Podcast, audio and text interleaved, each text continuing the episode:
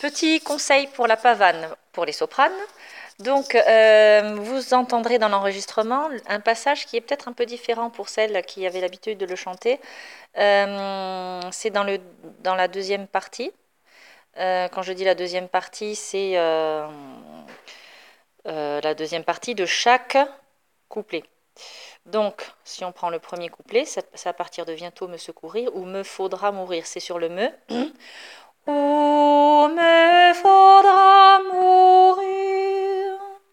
Je refais. Ou me faudra mourir. Pareil pour. Change mes actions. Change mes actions. Et pour finir, au troisième couplet, ça fait donc d'une